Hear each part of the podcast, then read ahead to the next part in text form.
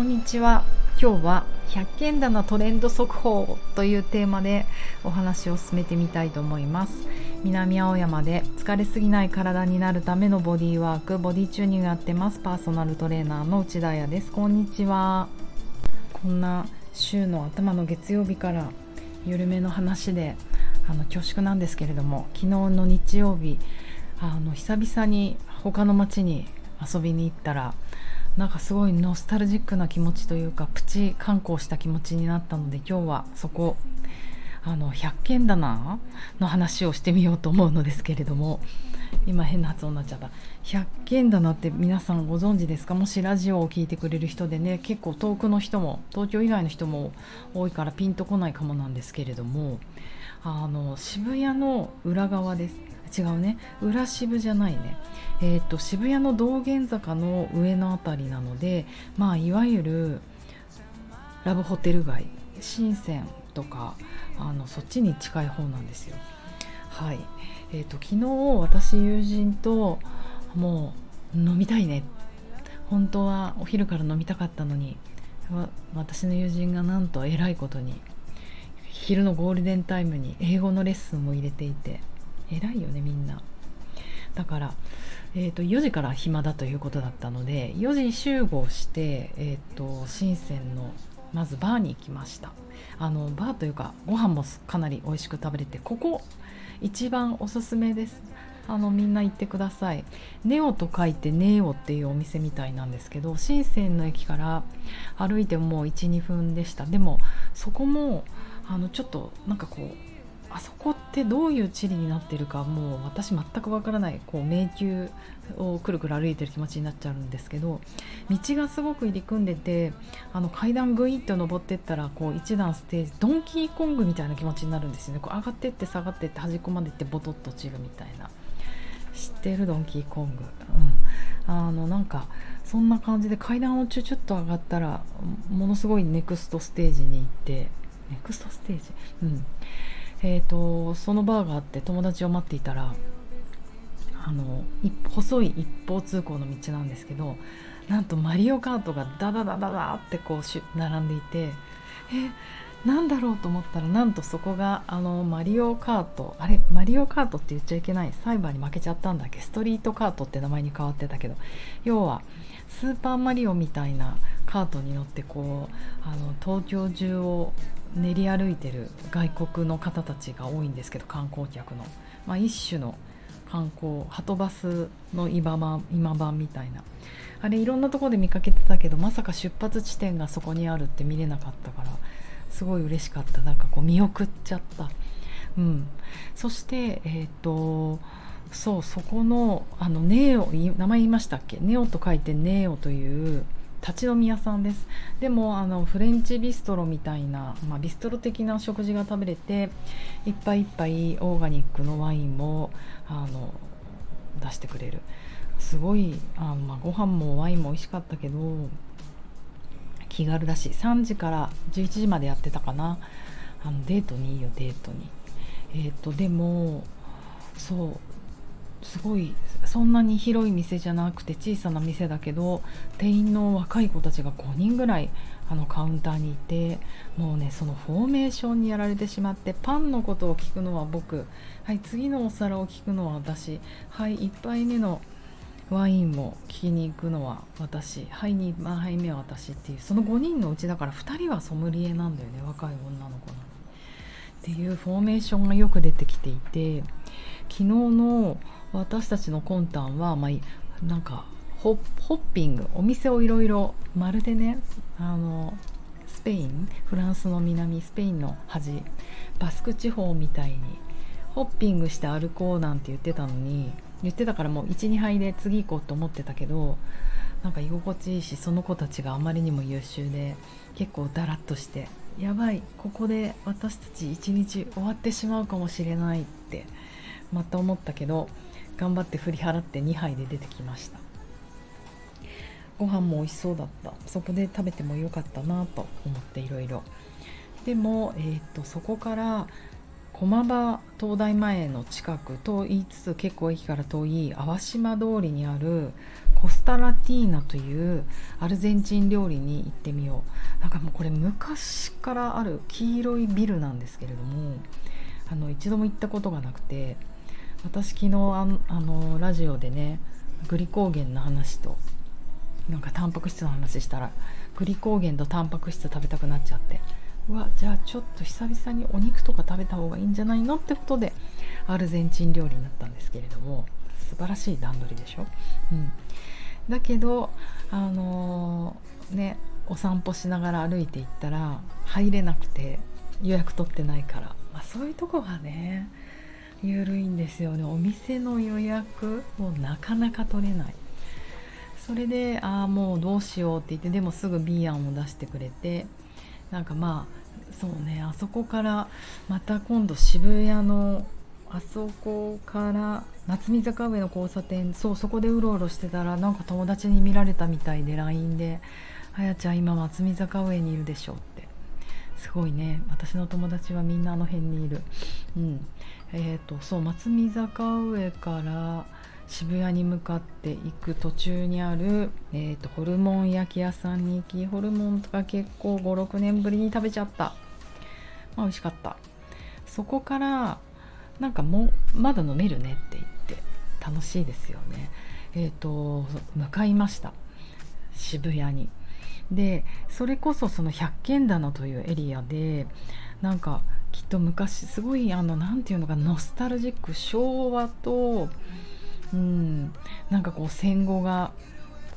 こう入り組んだような感じでとてもノスタルジックそしてなんかドンキーコングみたいにこう坂をボーンボーンと降りていくから上から下が見れるみたいな街並みで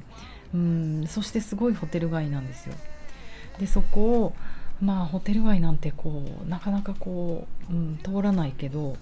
でもものすごい細道を近道しようとしたりとかえこれホテル入っちゃうんじゃないみたいな 道を通り抜けて歩いていたらあの一人ねもうなんか女の子うん何て言うんだろう。もう結構それこそ私たちがヤングだった頃のギャルみたいな全身まあだからちょっとなんかほらおギャルとか言われて結構なんとかヤマンバメイクみたいな結構激しいメイクをする後期のギャルたちみたいな人たちいたじゃないですか、まあ、だけどセクシー引きずってるみたいなこうパジャマとかは着てないんですよね。で何着てかったかというと結構ソーレースのオールインワンみたいなピチピチの着ててだからこう下着やインナーのこうブラジャーとパンツとかは透けて見えるみたいな。で頭が金髪とかピンクとかでその女の子がもう飛行機乗れないんじゃないかぐらい大きなスーツケース。絶対エクストラチャージかかっちゃうよねみたいな大きなスーツケースをガラガラやってなんかこうおまわりさんをねやっぱ3人従えてたんですよね。で本当ホテル街の細い道でこうすれ違う私たちは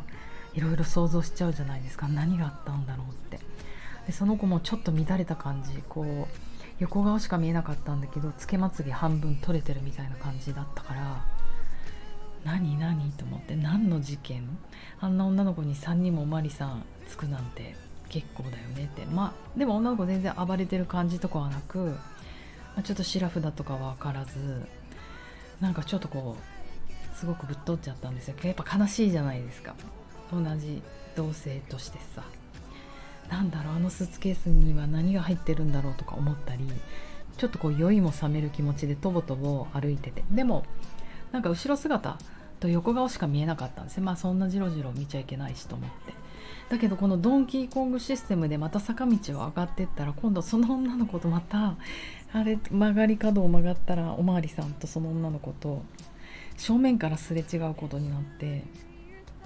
なんか思いっきり顔見えちゃうじゃないですか。でそしたらなんと結構年いってたんですよ。っていうかあの年いってるっていうのは私ぐらい。でますます友達となんか悲しい気持ちになっちゃってなんだろうどんなことが行われてるんだろうみたいな。その子の人生には何があったんだろうみたいな。まあ百軒棚とはそういう街。でも 嘘嘘。あのすごく久しぶりに撮ったんですけど新しいお店がいっぱいできてきてそれこそ若い子たちがどんどんお店を飲食だけどねオープンしていってそんなホテル街の中に急にこうこういう立ち飲みのバーがあったりワインビストロがあったりネオンいっぱいの店があったりそこに多分海外の観光客の皆さんも来るのでかなり混沌としてるんですよ。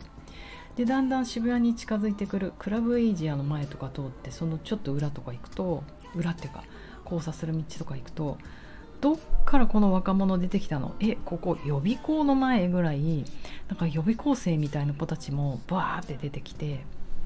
とにかくなんか昭和と、うん、なんかその大敗的な感じ？と事件の代わりと、うん、予備校生の若さが交差するあのすごい街です。そんな中で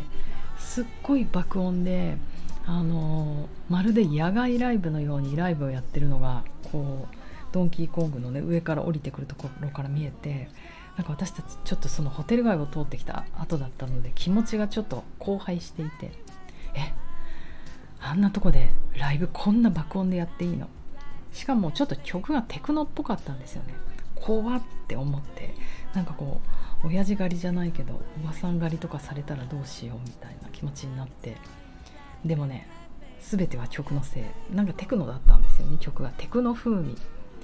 わあすごい。あんなに駐車場に何百人も人が集まってこんなに爆音でライブとかしていいんだ。すごい街だなと思って。でもその3人のおまわりさんもねそこ通ってるはずだから注意してないってことだからなんだろうこれ認められてるパーティーなのかなそれにしては急に本当あのタイムズみたいな駐車場ですよ。あそこをやってるからこれすごい街を挙げてのパーティーだったらすごいねと思って調べちゃったんですけどあれだった。100件棚ブロックパーティーだった。でそこからあまりに爆音がすごかったのでもうちらっと見て一応確認しようとどんな感じが行われてるのかと探検だったから昨日は。見てあなんかすごい人だね。やっぱりちゃんとあの座って飲めるとこ行きましょう。行こうって言って歩いてっちゃってちょっと離れた時に曲がテクノからちょっとクラシックソウルみたいな、うん、アースウィンドあのファイヤーまでいかないけどあ知ってるこの曲みたいになった時にちょっと心がほっとしてあなんだよ覗きに行けばよかったって思うすごいよね人って。曲でこんなに心が動かされるんだと思って。そう後で調べたらなんかぜ私のだの好きなゼンラロックさんとかあのあの人とかが出てたみたいだからなんで行かなかったんだろうと思って後悔してましたが盛り上がってるようでした。そして最後は百軒棚のあのカメラという店、まあたまあ、ちょくちょく行く2回、うん、何度か行ってるあの気軽な中華が食べれる若者ばっかりがいる店。でも気軽。に行って飲んでいたんですけど、えーと山椒サワーか。そこにいる女の子2人組がカウンターに立ってたんですけど本当同じような格好しててあのアイテムっていうか色とか素材は違うんだけどスタイル的には一緒でもう懐かしのアメリカンスリーブのタンクトップ。つうのは私たちから見たら懐かしい。なんか中高校生の時とかにすごい着てた。アメリカンスリーブっていうのは首から肩までが大きく開いて首ちょっと詰まってるんですよね。えっ、ー、と通称マッチョタンク。マッチョな男の人が着てるようなアメリカの白人の人たちが鍛えてるのが好きな着てるようなアメリカンタンク。だから上がちょっとタイトででもボトムスはすごいハイウエストのあのワイドパンツなんですよ。であれこれ2人ともでしかもあの靴はペタンコのあれスニーカーとかじゃなくて B さんとかサンダル系であのフラットなね。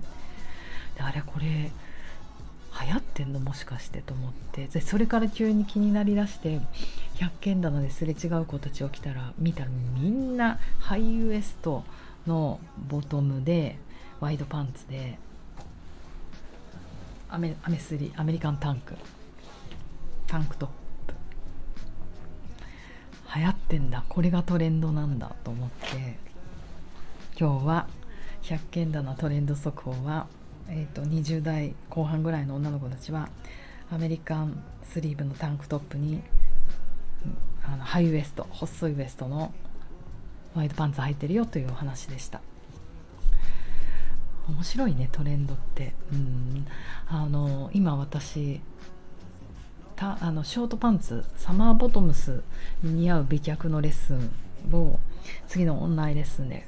考えようとしていてだから昨日ずっとショートパンツの子いないかなと思って見てたんですよ。表参道からその渋谷の百軒棚まで。で意外になくてあの外国人の人で短パン履いてる人たちいっぱいいるんですけどやっぱり短パン履いてるのって男の子たちでえ女の子ってあんまり足出さないんだまだと思っていた。